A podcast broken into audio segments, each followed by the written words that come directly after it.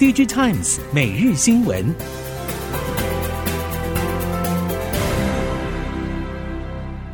听众朋友您好，欢迎收听 D J Times 每日新闻，我是袁长杰，现在为您提供今天科技产业的新闻重点。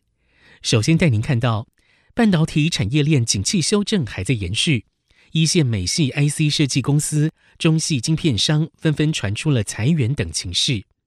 台系后段封测供应链业者中，也有部分业者启动了人力调整。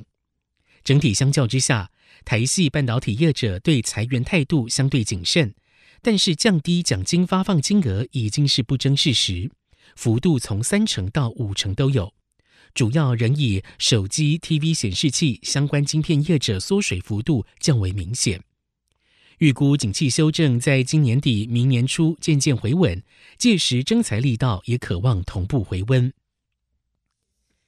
全球主要十大半导体厂的设备投资正在缩减。日经新闻根据全球主要十家半导体厂公开的资料以及高层谈话分析，得知十家厂商合计的今年度设备投资约一千两百二十亿美元，年减百分之十六。是二零一九年以来首次出现年减状态，主要原因是景气下滑。针对智慧型手机 PC 搭载的记忆体设备投资大幅年减百分之四十四。另外，在 PC 与资料中心的运算用晶片设备投资也年减百分之十四，而这也造成了半导体设备厂业绩不佳。第二季九家主要的半导体设备厂有八家获利出现年减状态。库存去化已经成为记忆体产业今年的重要营运方针，但是台系主要记忆体业者如南亚科、华邦以及旺宏，截至第二季的存货金额依然维持高档，三家合计库存规模达到新台币六百四十六亿元，整体库存比去年底不减反增。面对下半年传统旺季不旺，记忆体业者表示，第三季各类终端需求出货将维持成长。但是难以期待出现显著改善，受到终端需求能见度不佳，客户依然维持急单出货的策略，而供应商库存水位仍然偏高，还需要一段时间进行调整。接下来看到电动车，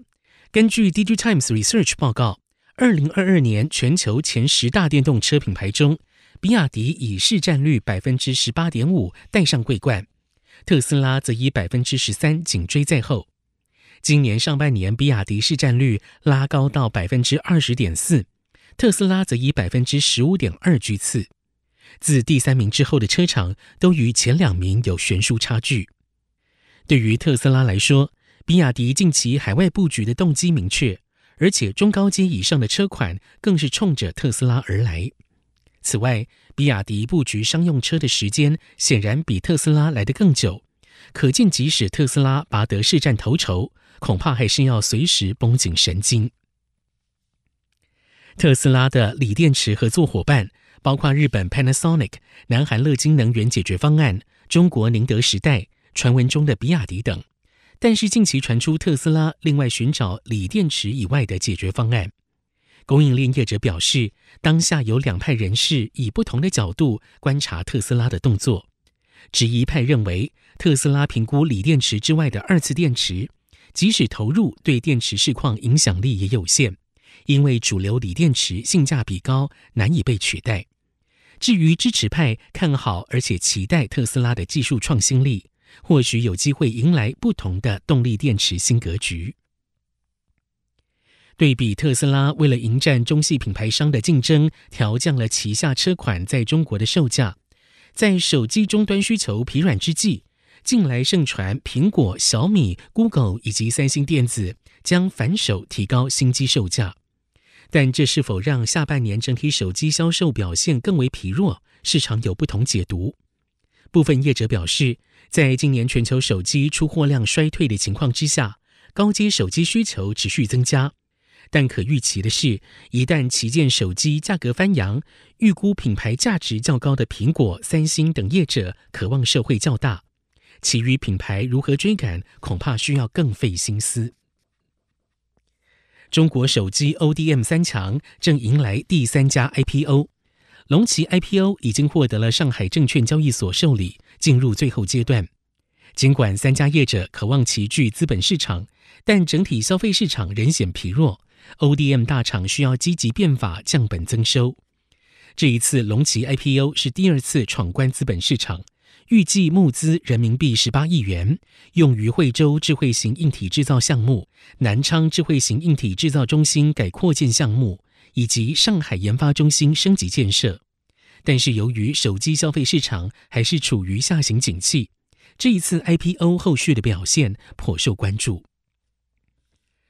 中国电视市场需求回温步伐缓慢。尽管市场对于电视尺寸要求持续扩大，有利于业者因为电视平均售价提升而维持获利稳定，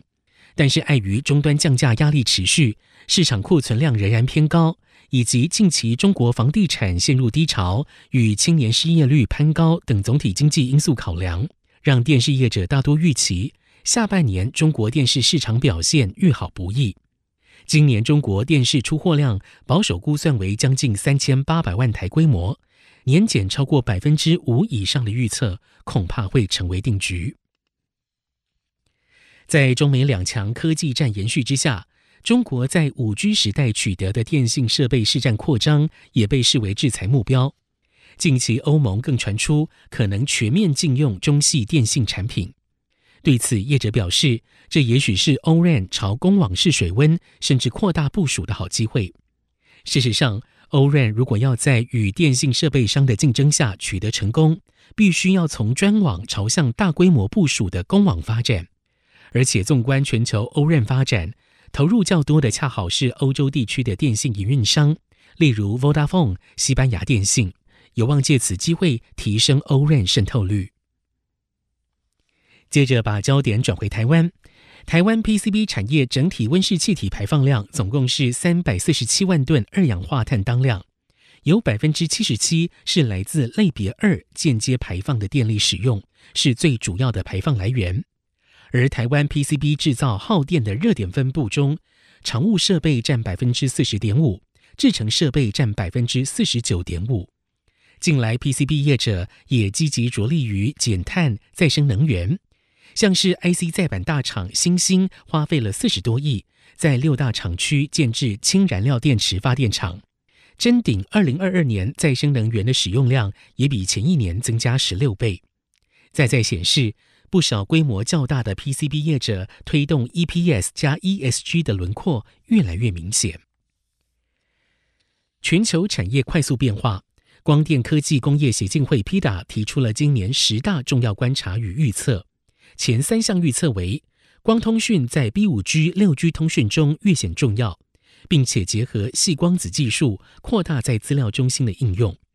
第二是继 ChatGPT 之后，将会扩大 AI 各层面的应用。第三，资料中心的云端服务发展为多云以及多端，将会更节能、高效、快速。除了提出十大趋势之外，PDA 也指出。由于 HPC、IoT、AI 等新兴应用不断升级，台湾今年上半年光电暨化合物半导体产业产值达到新台币一兆五百七十亿，年成长率为百分之三十八点四。台湾离岸风电产业进入了第三阶段区块开发，在第二轮三之二期选商投标规则方面，经济部能源局表示。三之二期总开发容量将上看三点六 gigawatts。针对三之二期开发容量规划，业者表示，不同开发商风场容量规模上面临两难。其中，多数开发商呼吁政府应该放宽风场开发容量上限，从五百 megawatts 放宽到一 gigawatts。针对三之二期进展，能源局表示，预计八月下旬召开三之二期咨商会议，九月底之前公告选商规则。明年四月底前公告选商结果。以上，DG Times 每日新闻由 DG Times 电子时报提供，原长节编辑播报。谢谢收听。